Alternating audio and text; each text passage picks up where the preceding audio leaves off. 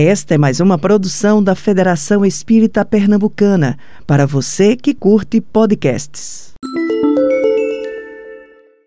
Meus prezados irmãos, minhas irmãs, que a paz grandiosa de Deus, que a paz de Jesus, que a paz dos espíritos que fazem dirigir esta casa de oração e trabalho, que a paz de todos eles possa recair individualmente sobre cada um de nós aqui presentes, espíritos encarnados, espíritos desencarnados. Trago de Carpina, como sempre o faço, lá do Centro Espírita Amor e Caridade. Um abraço a todos vocês que estão nesse momento aqui conosco e aqueles outros que estão sintonizados pela internet, acompanhando o trabalho da noite.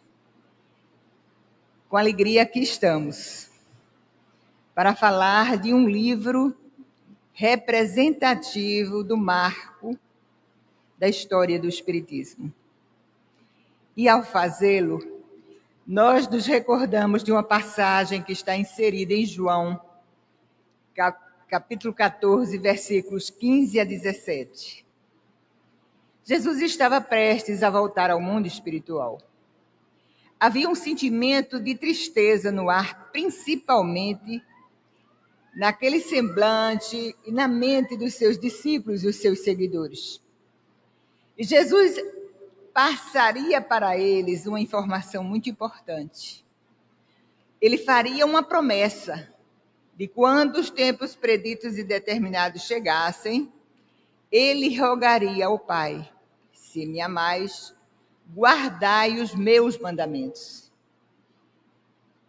E eu rogarei ao Pai, nos tempos preditos e determinados, eu vos enviarei um consolador prometido esse consolador prometido que o mundo não o conhece porque não pode ver, mas quanto a vós o conhecereis porque ele estará convosco.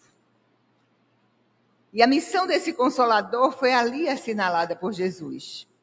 Diria algumas coisas que ele não houvera dito e esclareceria coisas que ele falara. Mas Percebamos na mensagem que era uma promessa de algo que estaria num tempo certo e determinado por vir. Havia uma necessidade, essa, essa chegada do Consolador não poderia se dar em pouco tempo, porque a humanidade, os conhecimentos da época, faziam com que a humanidade ainda não estivesse preparada para a recepção do conteúdo que só lá na frente isso iria acontecer. E narram aqueles que interpretam essa fala de Jesus, que sucederam séculos, passaram muitos, alguns séculos. Era preciso que a ciência, através dos conhecimentos daqueles que a manuseavam, é, trouxessem para a humanidade subsídios novos, que facilitassem o caminho da recepção dessa terceira revelação. E foi o que aconteceu. Jesus havia preparado os discípulos para a tarefa que deveria continuar. Inclusive, nós vamos observar que ele estabelece regras. Não entreis pela porta larga, entreis pela porta estreita, porque a porta larga é a porta da perdição. Não entreis no centro de discussões estéreis, que nada aproveita para a disseminação da verdade. Não ajunteis o supérfluo. Não exibais ouro nem prata. Curai corpos, curai leprosos, ressuscitai os mortos. E ele estabeleceria uma regra que deveria ser usada quando isso pudesse acontecer, dando de graça o que de graça recebeste a coluna mestra dos ensinamentos de Jesus, através dessas regras pontuais, foram repassadas para os discípulos. Ele volta ao mundo espiritual. Mas ele daria uma outra e significativa regra quando ele falou para os 500 da Galileia, dizendo que eles fossem ao mundo, fossem ao mundo, divulgassem a sua mensagem. Ele estaria com eles até a consumação dos séculos.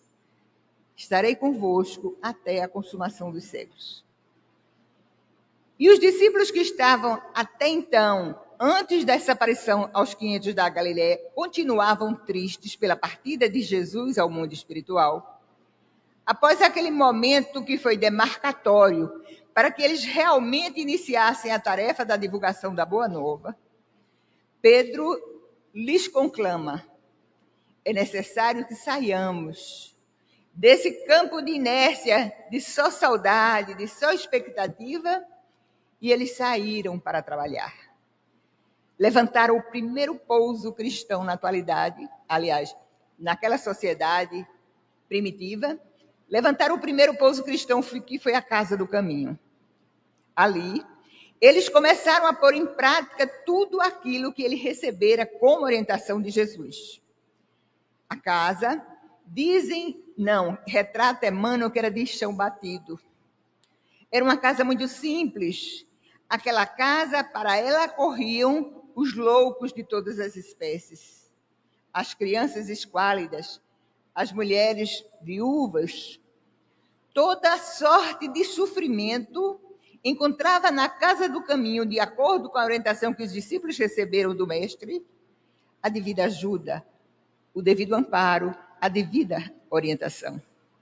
E à noite, num pavilhão que fora levantado, graças ao apoio de alguns amigos dos discípulos, eles realizavam palestras.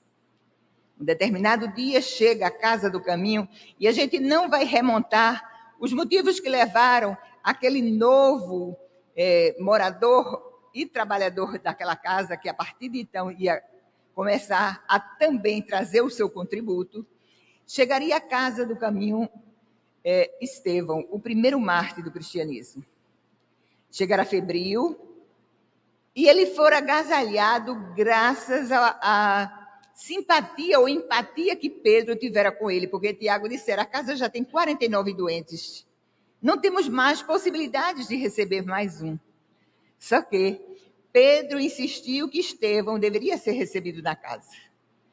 Nos delírios febris de Estevão, ele se lembrava das passagens do Velho Testamento. E Pedro transformou-se um pai espiritual de Estevão. Estevão recupera a saúde e, ao recuperar a saúde, ele utilizava a sua faculdade mediúnica de cura, curando as pessoas que ali chegavam. Um determinado dia chega à casa do caminho, Sadoc, que era amigo, aliás, um tio de Sadoc, Sadoc era amigo de Saulo de Tarso. Estevão cura-o da sua cegueira. Sadoc fica maravilhado e chama Saulo para conhecer os trabalhos da Casa do Caminho. E lá chegando, a oratória fluente de Estevão fazia com que nos primeiros acordes das suas primeiras palavras, Saulo sentisse uma inquietude muito grande. Na realidade, Estevão dizia que Moisés era a porta e que Jesus era a chave. Que não foi em vão que eles esperaram o Salvador que chegara à terra. Saulo ficou inquieto e no dia seguinte, Saulo movimentaria tudo que, todo o poder que ele detinha junto ao sinédrio para, fizer, para fazer uma campanha contra a divulgação da palavra de Estevão e, consequentemente, em decorrência, o trabalho cristão. Espírito Emmanuel narra no seu livro Paulo Estevão que o sofrimento que os cristãos primitivos passaram, as nossas palavras humanas são pobres para sobre esse sofrimento falar. É quando Roma deu tomou conhecimento que quanto mais eles perseguiam os primeiros cristãos, o número de mártires aumentavam. E porque o número de mártires aumentavam, Roma resolveu não mais combater os cristãos e tornou o cristianismo a religião oficial.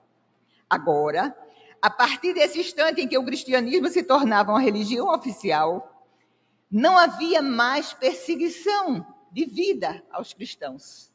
Só que, de uma forma lenta, as ideias pagãs, elas iam se insinuando dentro do movimento cristão.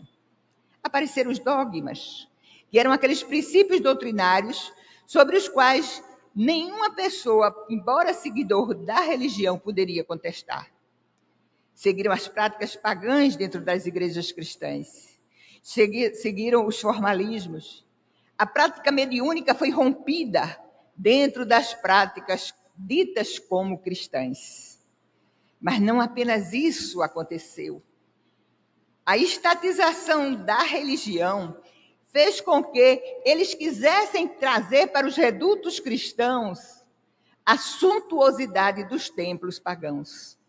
Ora, se se cultuava Deus, que não era o Deus legítimo, na visão agora deles, apresentada pelo cristianismo, então por que havia tanta suntuosidade lá fora e por que não os, os cultos cristãos não se vestiam dessa mesma suntuosidade? Esse acordo político foi a pedra de cal no cristianismo. Mas não ficara só aí. Houve a instalação do Santo Ofício da Santa Inquisição, e a partir daí, aquela pessoa que discordasse dos princípios religiosos poderiam ser é, vitimadas pela morte.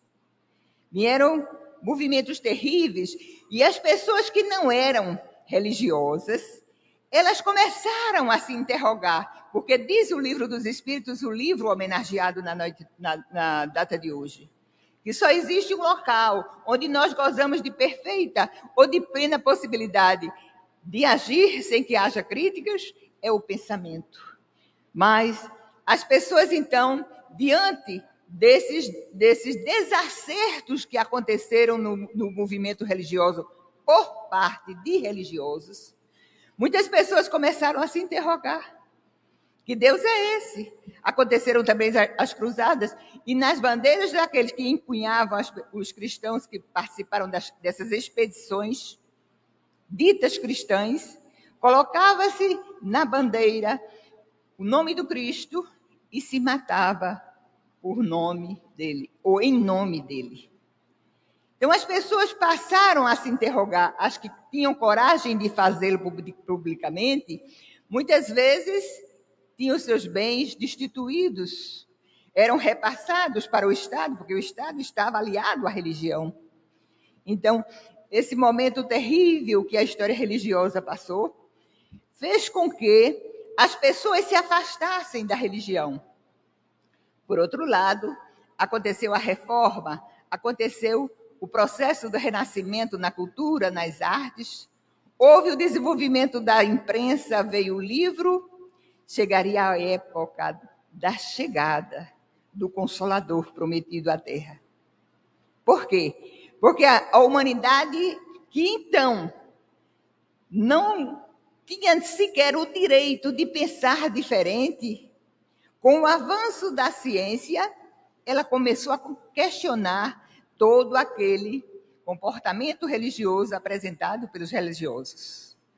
Então, abriu-se uma brecha abriu-se a possibilidade de se pensar diferente. E aí, o que é que aconteceria para ajudar esse grande movimento que marcaria uma nova fase na história religiosa da humanidade? Na pequenina aldeia de Hydesville, lá nos Estados Unidos, uma família denominada como Família Fox, ela no recuado ano de 1948, no mês de março, precisamente no dia 28, começaram a acontecer lá na casa dessa família. Família essa que tinha, os pais tinham duas filhas, Kate e Margaret. A come, começaram a, a acontecer movimentos, ruídos na casa. Do dia 28 ao dia 31, a família quase que não dorme. Batidas repetidas aconteciam na casa. O pai da família saía, se levantava à noite, fechava as portas e as portas se abriam. Batidas continuadas. A menina Kate, de nove anos, de tanta frequência as batidas estavam a acontecer, que ela começou a entender que ali só aconteciam batidas e nada mais. E aí, com a sua faculdade mediúnica aguçada, ela começou, ou ela teve a ideia de dialogar com aquele, na visão dela, que estava a provocar as batidas. E aí começa o diálogo, marcante diálogo, que traria repercussões muito grandes. Ela começa a dizer: Eu vou contar até um determinado número. Você me repete as pancadas. E as pancadas eram repetidas tal qual ela pedia. O processo de comunicação foi aumentando cada vez mais e depois resolveu fazer um alfabeto. Cada letra correspondia a um tipo de batida, a um número de batidas. E através desse diálogo, presenciado agora não apenas pelos pais, mas também pela vizinhança, foi, foi informado aquelas meninas que ali estavam nesse trabalho grandioso, que quem provocava todo aquele ruído na casa, quem provocava as batidas, era um senhor que ali estivera há anos atrás, quando uma família chamada família Bel ali residia. Essa família era composta só com o marido e a mulher, não tinha filhos. E um determinado dia, aquele homem que fora ali, passara na casa, porque ele era um, uma pessoa que vendia, era um mercador que vendia é, objetos, ele foi naquela casa, ele foi assaltado, e não apenas assaltado, ele fora morto. Ele declinava o local onde ele havia morrido, onde, onde tinham colocado o seu cadáver. A, a família só tinha fora o marido e a mulher, a presença na casa de uma criada. Mas o casal, com o sentimento que os caracterizava de assaltar o homem e matá-lo, mandou que naquele dia, naquela noite aprazada, criada, Lucrécia Pulver, ela não ficasse na residência, que ela fosse para sua casa.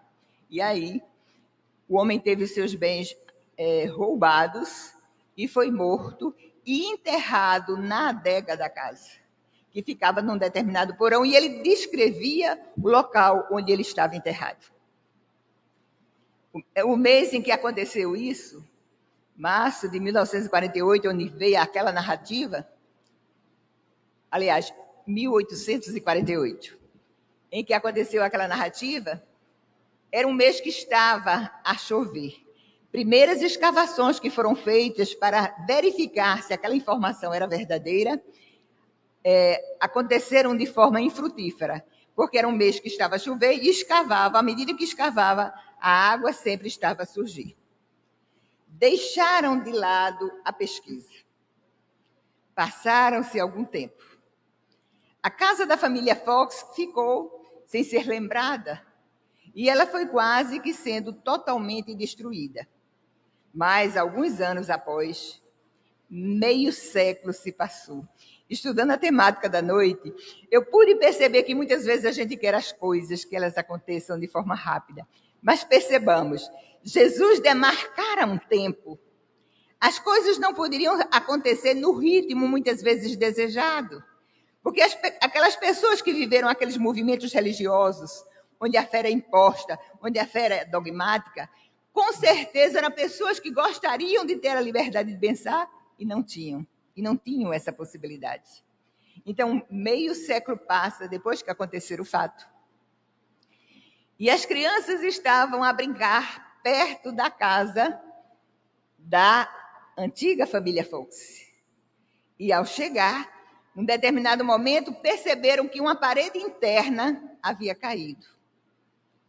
As crianças se aproximaram e viram que ali estava um esqueleto.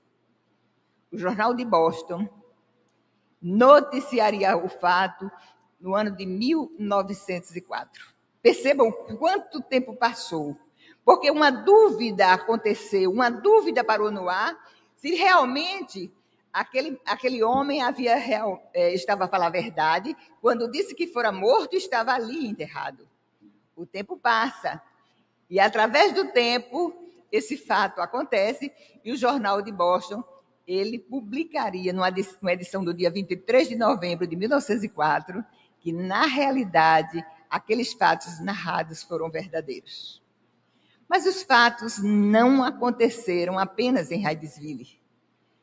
Esses fatos, eles também chegaram. A comunicação do moderno espiritualismo, como diz alguém quando escreve sobre a história do espiritismo, diz que ali começaria os fatos do moderno espiritualismo. Por que moderno? Porque nós vamos observar que lá na Bíblia ela é recheada de fatos mediúnicos. A comunicação dos mortos, chamados mortos, entre aspas, com os vivos, o registro dessas comunicações está lá na Bíblia, inúmeros relatos. No entanto, as bases do novo espiritualismo tiveram esse, esse pontapé, eu diria, o início dessa caminhada através daqueles fatos que foram à Europa. Chegam à Europa. Chegam a Paris. E em chegando em Paris, Allan Kardec já era um nome respeitado na sociedade parisiense não com esse pseudônimo que ele usava. Hippolyte Léon Denis Rivail era um cientista, era um homem que ensinava, era um homem que fundara colégios lá em Paris, era um homem dedicadíssimo ao sentimento humano que dava cursos gratuitos lá na cidade. Era também magnetizador. E um amigo de Allan Kardec, magnetizador, o convida para que ele possa assistir às mesas que giravam, às mesas que se movimentavam. E a pessoa que o convidou pela primeira vez, o senhor Fortier, falava com um entusiasmo muito grande. Ele olhou com uma certa circunspecção. Quando entusiasmado, o senhor Fortier lhe dizia: Olha, as mesas se movimentam. As mesas, elas dão pancadas. Então, Allan Kardec, que era magnetizador, disse: não, o fluido magnético ele pode ser passado para objetos inanimados. Não via, a princípio, qualquer coisa que o motivasse para assistir aqueles fatos ali descritos e narrados pelo seu amigo. O tempo passa. E passando, nós vamos encontrá-lo agora, sendo convidado por um outro amigo, o senhor Patier, que era um homem mais circunspecto, era um funcionário público, era uma pessoa que inspirou Allan Kardec mais confiança. Ele foi até o local na casa da senhora Plene Maison, onde as ditas reuniões estavam a acontecer. E lá chegando, observando aqueles fatos que já, já haviam sido lhe narrados, é, anteriormente a essa visita, o próprio senhor Fortier voltar e disser: olha, as mesas não apenas executam movimentos. As mesas, quando interrogadas, dão respostas. Respostas inteligentes. É quando Allan Kardec percebamos o perfil, as características do codificador. Ele diz, em resposta: enquanto não me provarem que uma mesa tem nervos para sentir, tem inteligência para raciocinar, eu apenas acharei que isso é um simples conto de carochinha, um conto para fazer as crianças dormirem. Bom, mas ele vai. E ao chegar, ele se deu conta que estava diante de uma realidade, de um fato verdadeiramente, de uma realidade para ele ignorada. Para ele ignorada, convenhamos que isso seja dito. Uma realidade para ele ignorada. Ele começou a perceber que muitas vezes ele fazia perguntas não verbalizadas. E as, as respostas aconteciam. Então, ele começou de si para consigo a, a se perguntar: será que não existe uma mistificação? Essas conjecturas de Allan Kardec, gente, são muito importantes. Porque Kardec, através do Livro dos Espíritos e das obras suplementares que fazem, que compõem as cinco obras que são Pentateuco da codificação, ele nos convida de forma constante a uma fé raciocinada. Então, ele perguntava: será que não existe aí mistificação? Deixando de lado a primeira hipótese da, da mistificação, ele chegou a pensar: então aí existe uma lei, lei desconhecida, mas existe aí uma lei. E ele se propôs a estudar de forma metódica. Mas ele disse para consigo também pensava: é preciso que eu estude com cuidado, que eu vá devagar. Mas ele conseguiu, conseguiu observar que ali estava a resposta para a maioria das nossas indagações. Ali representava aquilo que ele estava a presenciar, representava a resposta dos graves problemas que a humanidade tinha. O que é que mais Allan Kardec deduziu através do processo da observação? Ele conseguiu observar que, sendo os espíritos as almas das criaturas que já habitaram na Terra, eu acho essa dedução fantástica. Porque os espíritos conservam a sua individualidade, conforme está dito aqui no livro dos Espíritos. Então, sendo os espíritos as almas das pessoas que habitaram a Terra, os espíritos, de um modo geral, meus amigos, não têm toda a sabedoria, nem detêm toda a ciência. Eles detêm a quantidade de conhecimentos que eles levaram para o mundo espiritual. Né? E que uma, uma palavra dita por um espírito, uma observação, uma análise, valia como uma opinião de um espírito. Através desse, desse, desse modo de agir, Allan Kardec, que seria chamado com, muito, com muita justeza o bom senso encarnado, ele começou a mudar o ritmo, o objetivo daquelas reuniões, porque antes que ele ali chegasse, e mesmo nos primeiros dias que ele participou das reuniões, os assuntos eram os mais diversos possíveis. E aí a gente imagina a curiosidade que ainda hoje nos veste, nos momentos atuais, quando a gente vê ou escuta um espírito, uma vontade imensa de tudo perguntar, imaginem lá atrás. Então, os, os, os assuntos eram os mais frívolos possíveis. E aí ele trouxe nobres e importantes questionamentos. No ano de 1856, ele já havia concluído a tarefa. A primeira edição do Livro dos Espíritos, ela foi apresentada à humanidade com 501, 501 perguntas. E escrevem aquelas pessoas que se detiveram no estudo da obra que todas essas 501 perguntas, elas foram revisadas pelos próprios espíritos. O trabalho de revisão partiu dos espíritos que orientaram-no na, na, codificação dessa primeira obra. Edição, as edições seguintes, elas apareceriam com 1.019 perguntas. 1.019 perguntas sobre os mais diversos assuntos. O Livro dos Espíritos, para quem ainda não o conhece, e a minha curiosidade faz-me perguntar a vocês: quem ainda não leu o Livro dos Espíritos? Para eu ter uma ideia. Levante o braço, por favor. Quem ainda não conhece. Mas levante mais alto para perceber. Muitas pessoas ainda não conhecem. Então vamos apresentá-lo de forma rápida, de forma resumida, porque nós não podemos esgotar o conteúdo da obra no tempo que se nos é permitido falar. É um livro dividido em quatro partes. A primeira parte do livro é Allan Kardec colocou da criação. Então, todas aquelas perguntas que ele passou à mente indagar, ele catalogou sobre a criação e ele colocou sob o título Das Causas Primárias. A primeira pergunta de O Livro dos Espíritos, para quem não conhece, é: que é Deus?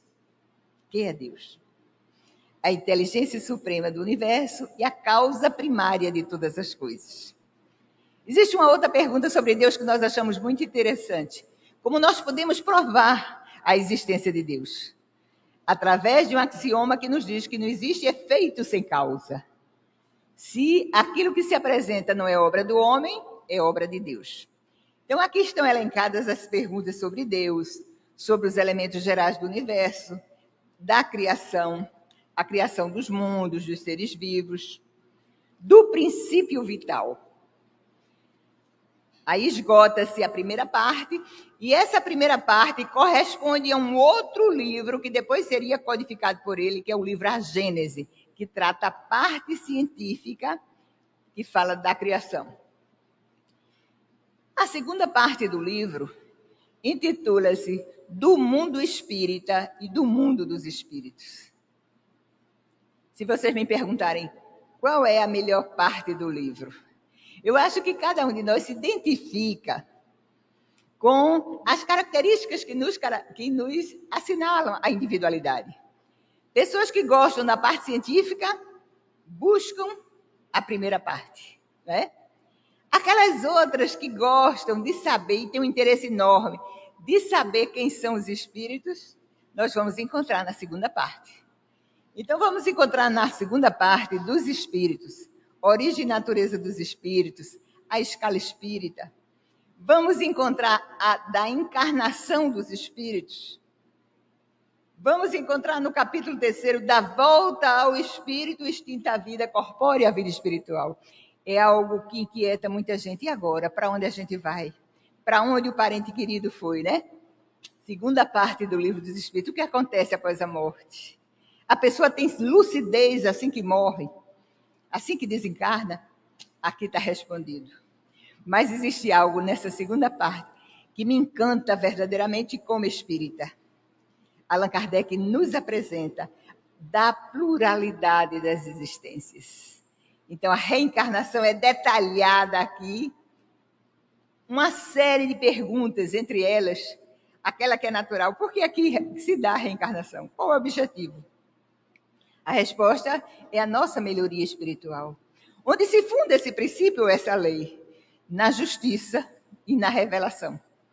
Um bom pai deixa sempre uma porta aberta para os seus filhos. Está aqui nesse, nessa segunda parte.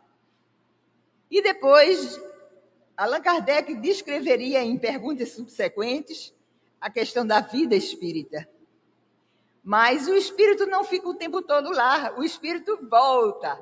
E como é que acontece esse planejamento para o espírito voltar? Existe um planejamento? Gente, eu diria a vocês resumidamente: os pais planejam mas também o próprio espírito, usando seu livre-arbítrio, inclusive ele pensa na necessidade de passar por determinado gênero de prova. Está aqui. Muito bem. Mas o que é que acontece na hora do nosso sono? E o que significam os sonhos? Também aqui na segunda parte. Mas existe um capítulo muito interessante. E se a gente se detivesse no estudo e no conhecimento desse capítulo nono, a gente ia saber direitinho a intervenção dos espíritos nas nossas vidas. Porque existem três princípios no universo: espírito, matéria e Deus que criou o espírito e a matéria. Então, é uma realidade. As coisas que acontecem no mundo material e é uma realidade a vida espiritual. E esses espíritos, ao chegarem no mundo espiritual, eles conservando a sua individualidade, eles têm vontade de ficar junto das pessoas queridas. Interferem na vida delas, interferem. Como também interferem os espíritos que não gostam de cada um de nós, que tentam muitas vezes influenciar negativamente as nossas vidas. Aí existe uma célebre questão, a 459. Os espíritos interferem nas nossas vidas? E a resposta, muito mais do que nós imaginamos. Em regra geral, são eles que nos dirigem. A gente não sabe.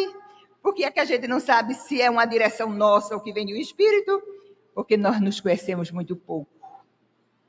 Se nós nos conhecêssemos um pouco mais, na hora que chegasse um pensamento que não proviesse, não fosse proveniente do nosso próprio espírito, a gente diria: eita, peraí. E não dava possibilidade de muitas vezes negativamente nas nossas vidas aquele espírito agir.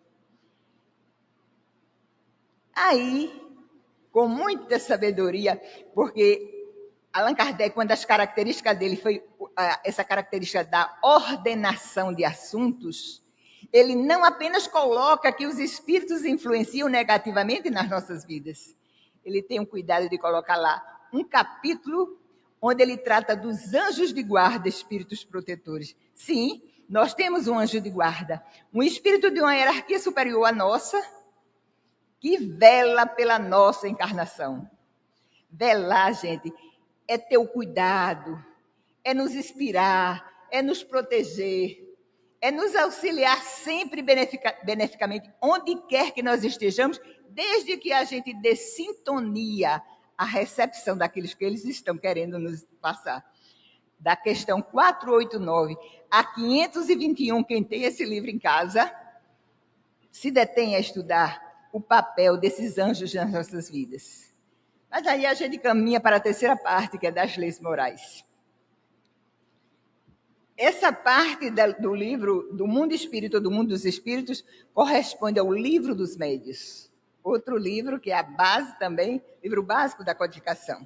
Aí chegamos na terceira parte das leis morais. As dez leis que, se conhecêssemos na intimidade cada uma delas, a gente teria felicidade, a possibilidade de ter uma felicidade relativa aqui na Terra. Porque lá na última parte do livro dos Espíritos, a questão 921, 920 depois 921, Allan Kardec indaga. Poderemos ter uma felicidade absoluta, total aqui na Terra? Os Espíritos não. Não temos, porque a Terra é um plano de provas e expiação. Mas cada um de nós podemos fazer, né, aqui na Terra, aquilo que a gente possa fazer para viver melhor. Aí na seguinte ele indaga: uma felicidade relativa nós podemos ter? Absoluta não, mas relativa sim? E os espíritos responderam que nós se cumpríssemos as leis de Deus, nós poderíamos relativamente sermos mais felizes aqui na Terra. Então, quais são essas leis? Lei da adoração, lei do trabalho, lei da sociedade, lei da conservação e lei da de, eh, destruição. Essa lei que foi muito estudada dentro das nossas casas espíritas na época da pandemia, por conta da, do, da pandemia que em si representava um flagelo destruidor. Então, ao lado da lei da conservação, entendamos, existe a lei da destruição. É um contrapeso. É também uma realidade que a gente precisa assimilar. Muitas vezes os nossos fluidos é, vitais estão se esvaindo. E se esvaem por quê? Por conta do esgotamento dos nossos órgãos, por conta dos anos vividos, e muitas vezes a gente não quer aceitar quando olha para o espelho e observa que a lei da destruição está ali, fazendo a sua parte. Ou muitas vezes, quando um vai, um ente querido, e a pessoa não quer aceitar. Mas isso faz parte, é uma das leis que existe de Deus, é uma lei divina, que tudo, tudo tem um fim para que possa se renovar. Muito bem, aí existe também uma outra lei, a lei da sociedade, a lei do progresso, a lei da igualdade, a lei da liberdade e a lei de justiça, amor e caridade. Eu sempre digo, um estudioso, um estudante de direito, já uma pessoa formada em direito, ela não tem condições de, de colocar na sua mente a quantidade de leis que existem. Tem que ir aos códigos, tem que consultá-los para que emita uma opinião. Mas para que a gente possa ser relativamente feliz aqui na Terra, dez leis apenas. Vale a pena conhecê-las e estudá-las. Chegamos à quarta parte. Ao chegar na quarta parte, a gente vai encontrar das esperanças e consolações, que corresponde essa quarta parte ao livro Céu e Inferno, a justiça divina segundo o Espiritismo. Aí Allan Kardec elencou das penas e gozos terrenos e também das penas e gozos espirituais, dos gozos futuros. Fantástica a obra, fantástica. E porque nós amamos tanto essa obra? Porque aqui, realmente, nesse livro, tem orientações precisas para muitas das nossas indagações. Consola, esse livro consola e liberta. Eu me recordo numa narrativa conhecida muito no nosso meio espírita, de um fato que aconteceu na Ponte Marie, lá em Paris. Mas antes que a gente conte esse fato acontecido lá na Ponte Marie, em Paris, Vamos mais uma vez lembrar, doutrina espírita, livro dos espíritos, doutrina espírita, é um farol. É um farol em nossas vidas. Muitas vezes, de forma apaixonada, a gente fala sobre o espiritismo e as pessoas dizem, não, mas o espiritismo, ele não persegue essa, essa vontade de fazer prosélitos. Gente, mas a gente, se a gente observa o valor que o espiritismo tem nas nossas vidas, a mudança que essa doutrina operou nos meus processos conscienciais, eu fico a pensar: não podemos deixar de falar sobre doutrina espírita. É bem verdade que o objetivo do Espiritismo é nos renovar e fazer-nos de cada um de nós homens de bem.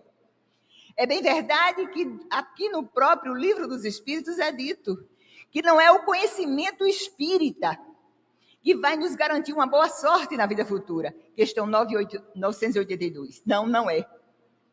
Mas o conhecimento espírita é um farol em nossas vidas, dando luz, orientando-nos aquilo que a gente deva fazer. Transformarmos em homens de bem deve ser uma meta de cada um de nós que é espírita. Mas para que a gente alcance a meta, necessário que a gente conheça.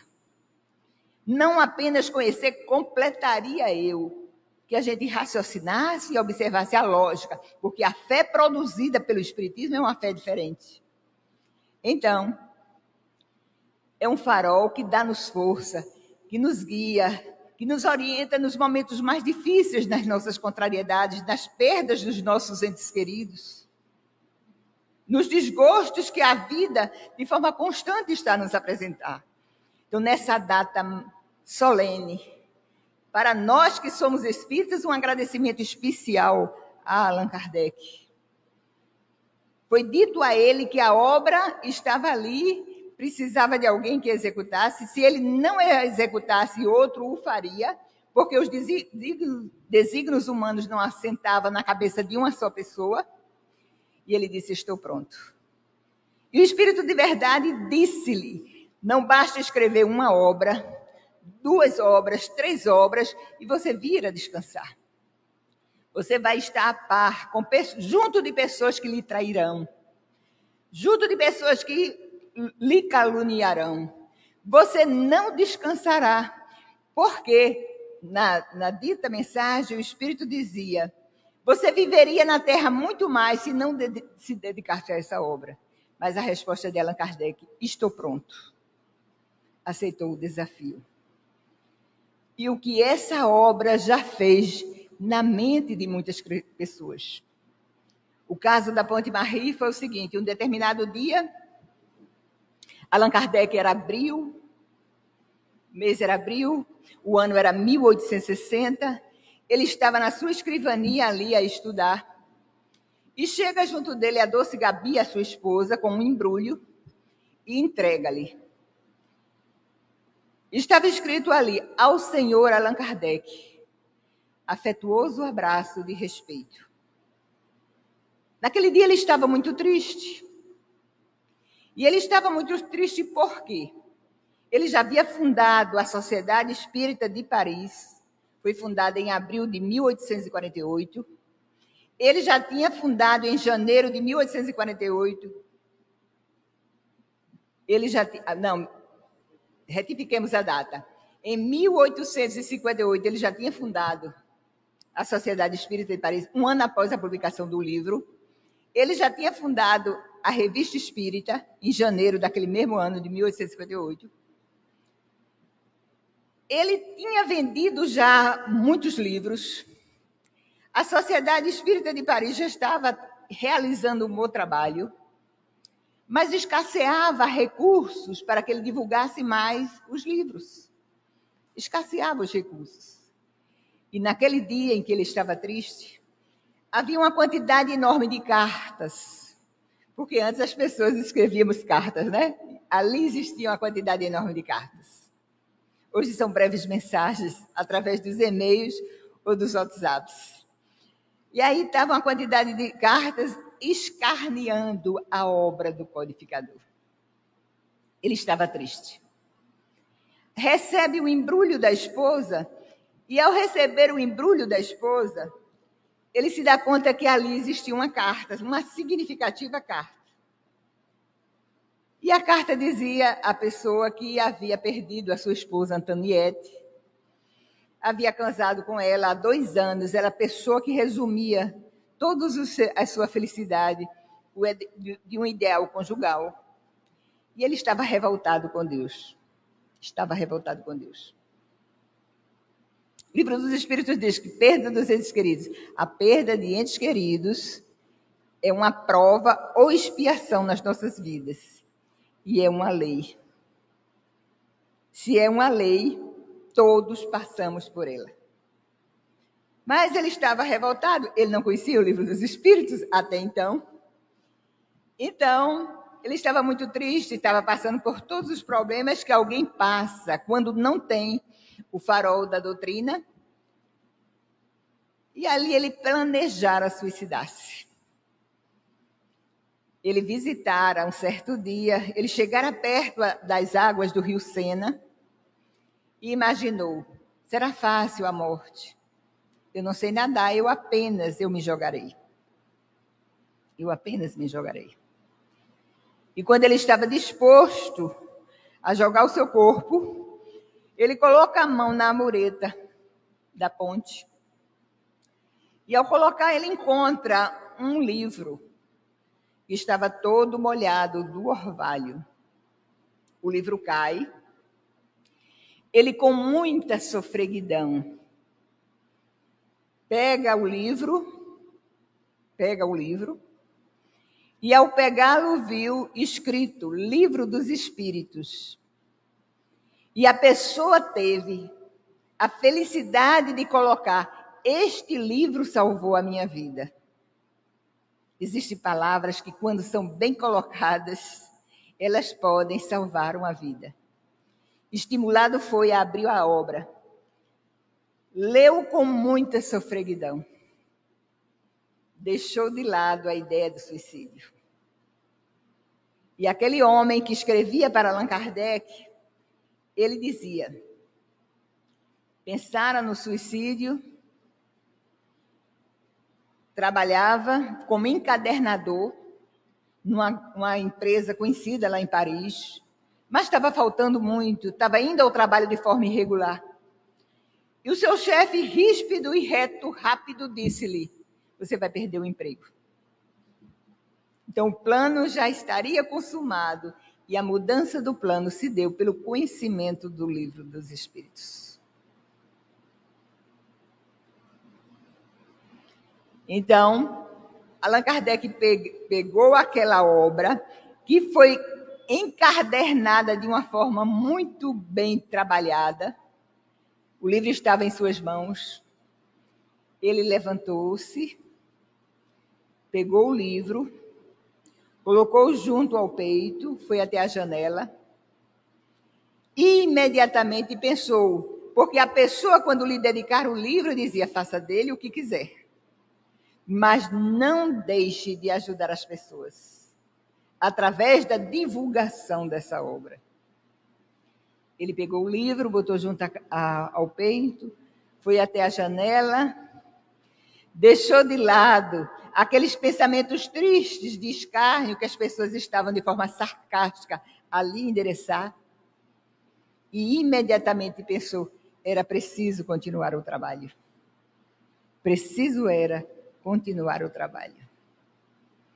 E aí eu me lembro de um pensamento de, do espírito Bezerra de Menezes, na época ele não era ainda espírito, ele era um médico Bezerra de Menezes, que foi teve uma iniciação na igreja dentro do catolicismo, mas que viria a conhecer o espiritismo num período muito difícil da sua vida. Primeiro, ele perder a esposa, ficaram tanto quanto contrariado com os assuntos religiosos. Um amigo lhe entrega uma Bíblia. Ele voltou a ler a Bíblia. Mas depois ele teria a oportunidade de receber um livro dos Espíritos. Ele leu com tanta sofreguidão que conseguiu ter um, um, uma visão quase que total da obra, do local onde trabalhava até o local de sua casa. Lá na frente, agora já espírita, ele diria: Bendita doutrina espírita. Então, é, ele dizia assim: que tão longamente não, que tinha sido chegada à sua vida de uma forma tão retardada. Mas bendita doutrina espírita, porque se não fosse ela, ele dizia, não teria, não teria a possibilidade de, com tanto equilíbrio, aceitar a morte de quatro filhos, inclusive de uma menina, mais uma das meninas que era, era aquela aquela jovem que falava muito alto, aquele amor que ele tinha por essa jovem, sua filha era muito grande.